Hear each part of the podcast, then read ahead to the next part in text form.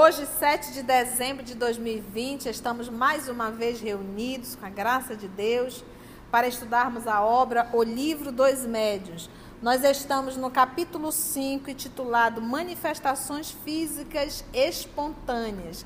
Estamos dentro dos ruídos, ruídos, barulhos e perturbações. E hoje nós vamos dar continuidade ao item 90 de O Livro dos Médios. Vamos então já solicitando a assistência da espiritualidade amiga para conduzir esse nosso trabalho, a permissão de Deus, nosso Pai, e do nosso Senhor Jesus, para que possamos realizar um estudo pautado na assistência espiritual, no equilíbrio necessário e que essas lições possam calar fundo em nossa alma. Graça te damos, Senhor, por mais essa oportunidade que o Senhor nos dá de presente. Que assim seja. Então vamos lá, item 90. Os espíritos superiores, tal como entre nós, os homens retos e sérios, não se divertem em fazer algazarra. Algumas vezes temos chamado os espíritos batedores para lhes perguntar por que motivo perturbam assim a tranquilidade dos outros. Espíritos batedores, esses que realizam as manifestações físicas, tá? barulhos, ruídos. A maioria deles não tem outro objetivo senão divertir-se. Essa é a ideia desses espíritos, tá bom? Mas se acontece, é com a permissão divina. É isso que nós temos que entender, gente. Às vezes, é, a gente faz oração de intercessão, fizemos uma recentemente, e sentimos muito a presença do Espírito lá vinculado à pessoa. E, e aí, ao mesmo tempo, é aquela, aquela história de, de tentar te agredir, vou te pegar. E aí você, é tão legal isso, que a gente vem a calma e a tranquilidade, se vê assim, se for da vontade de Deus. Porque ao mesmo você mostra que é, nós não somos vítimas. Se a, se a espiritualidade amiga, se Deus nosso Pai permitiu ou permite, é porque Ele sabe que é melhor para mim. Então é esse movimento de entrega total. A gente vai aprendendo, confia, segura na mão de Deus e vai, como diz os nossos amigos católicos sem medo. É com a permissão dele. Ele é meu pai. Ou você acha que eu estou desamparada? Que ele virou as costas para mim? Ou que ele não tem força e poder? Imagina, é Deus. Então é essa, a gente tem aprendido essa entrega total. E se levar ao óbito? Tinha que morrer, tinha que morrer. Permissão de Deus. Ele só aproveitou o gancho. Já estava na hora de eu voltar mesmo. Entendeu, gente? Então, olha só. Aqui ele fala, a maioria deles não tem outro objetivo senão divertir-se. São mais levianos do que maus. Levianos. Riem dos terrores que causam e das investigações inúteis que realizamos para descobrir a razão do tumulto. Riem Imagina, por exemplo, eu digo que eu tenho um espírito batedor lá em casa, que é minha mãezinha. Agora não, ela já está com, com seus 80 anos, ela está bem mais tranquila. Mas a minha mãe, que não é um espírito mau, mas é um espírito zombeteiro, ela adorava pregar peça nas pessoas. Ela ria, ela ria, ria muito mesmo. Ela dava altas gargalhadas. Então ela gostava de dar susto, até nos bichinhos, nos animais. Né? Eu, eu conto isso porque realmente foi uma das assim, mais hilárias. Eu estudando no meu quarto com a janela aberta, estava um ventinho fresquinho, que isso é muito difícil aqui em Manaus, mas eu acredito que deveria ser um dezembro, como agora. E eu estava ali bem entretida fazendo a minha leitura. E de repente eu vi aquela sombra branca, assim na janela do meu quarto. Eu digo, poxa, mas agora. Aí eu fui olhando calmamente para me ver do que se tratava, se era encarnado ou desencarnado. Pois você acredita que minha mãe saiu do quarto dela, pegou um lençol, colocou na cabeça, deu a volta na casa todinha, até chegar na janela do meu quarto, colocou o pano na cabeça e foi enfiando assim a cabeça devagarzinho na janela do meu quarto para me dar um susto. Como eu não me assustei, né? Ela ainda se riu. Porque eu disse, mãe, você não tem jeito. Mãe. Ela riu. Mas em verdade, você imagina, você está ali entretida fazendo a sua leitura e eis que me aparece só uma cabeça com pano branco? Não é verdade? E ela, então, mas ela é má? Não. Ela, ela sente uma alegria em ver alguém tomar susto. Aquelas pegadinhas que tem no, no, tinha no, nos programas do nosso tio Silvio, né?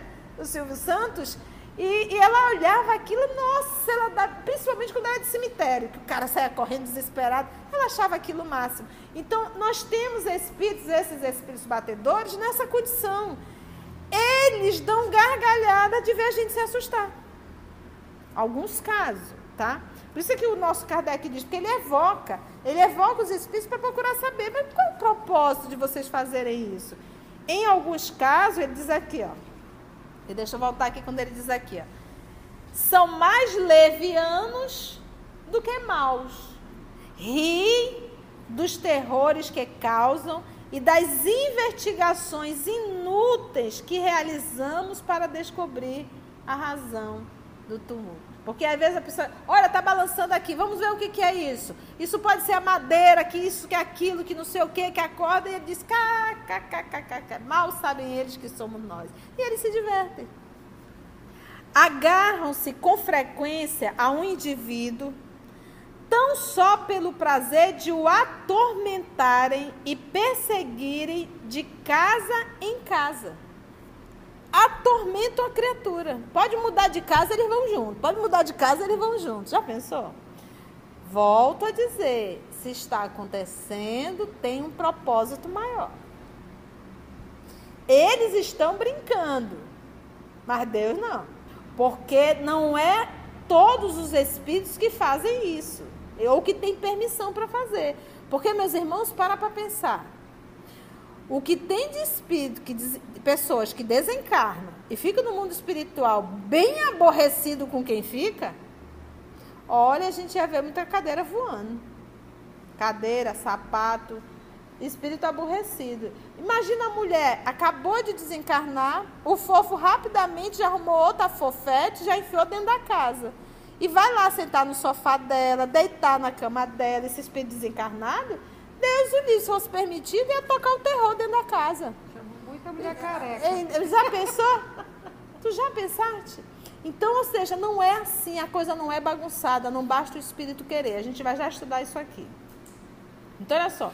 Agarram-se com frequência ao indivíduo, tão só pelo prazer de o atormentarem e perseguirem, de casa em casa.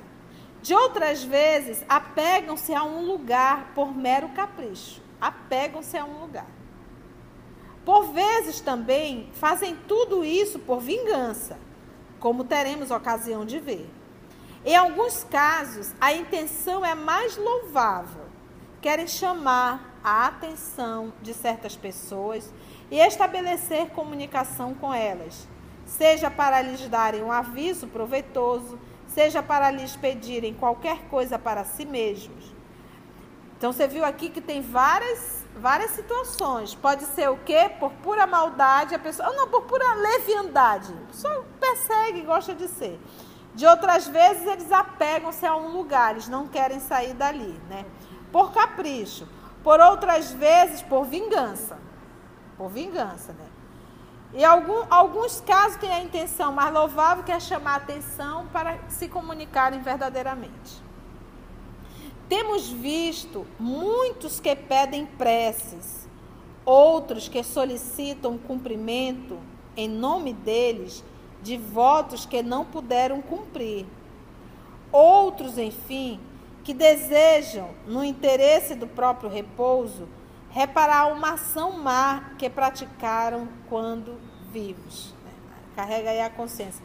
A, a, a, nossa amiga Luciana, certa feita, ela levou no nosso estudo na instituição e ela levou todo o material para a gente ver Renata disse, você pode usar isso em palestra. Eu disse, não, não vou poder usar em palestras, porque envolve uma instituição e a família, de certa forma, também não. Eu teria que pegar uma autorização, então prefiro não usar. Mas eu vi toda a documentação.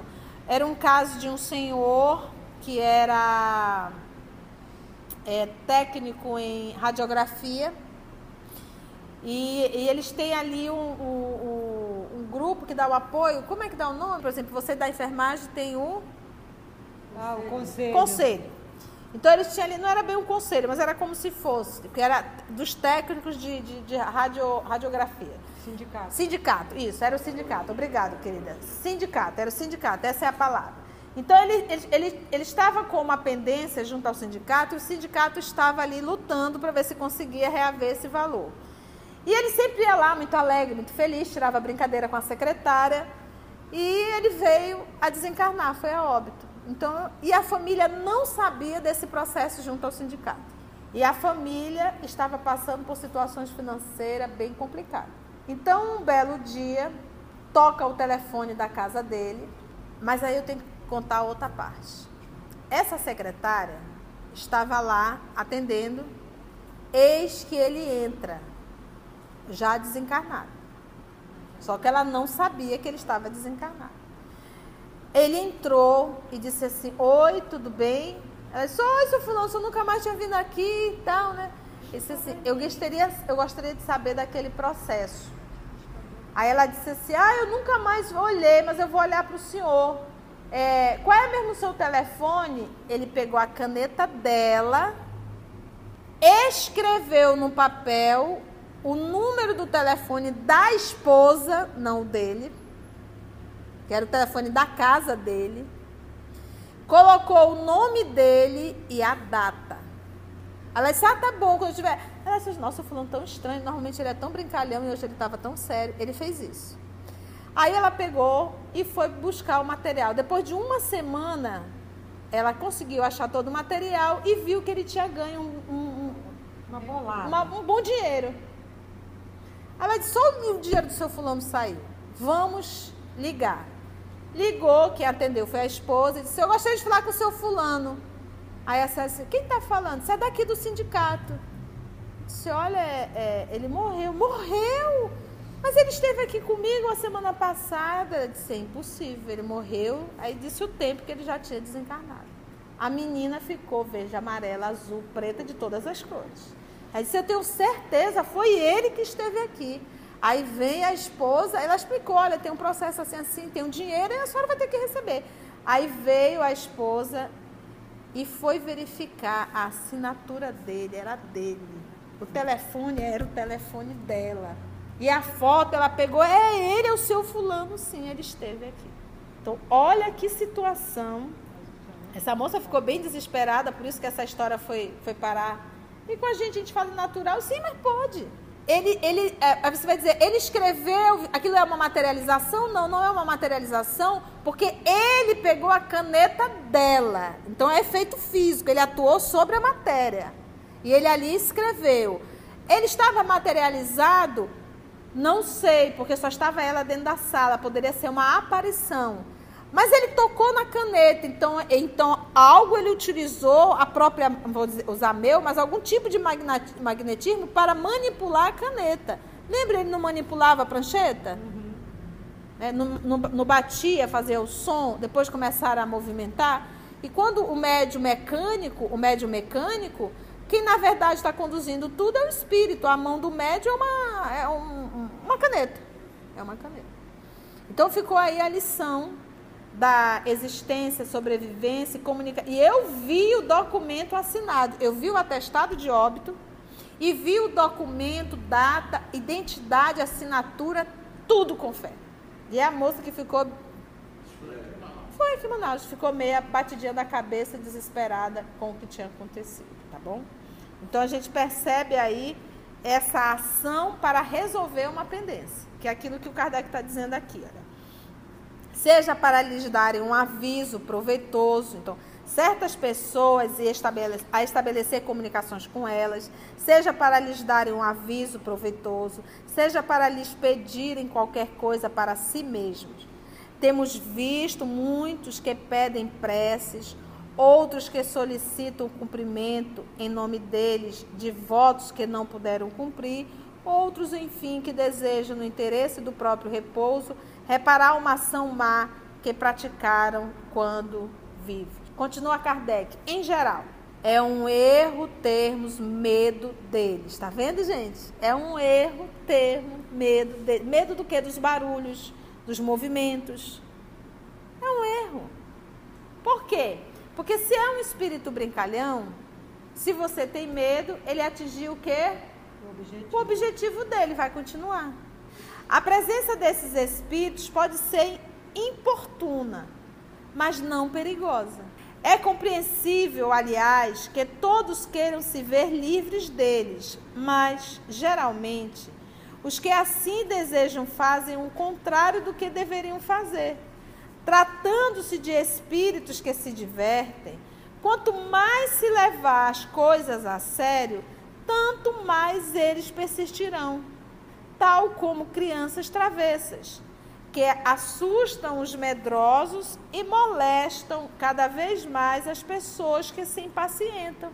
Se todos tomassem a sábia decisão de rir de seus embustes, eles acabariam por se cansar e ficar quietos.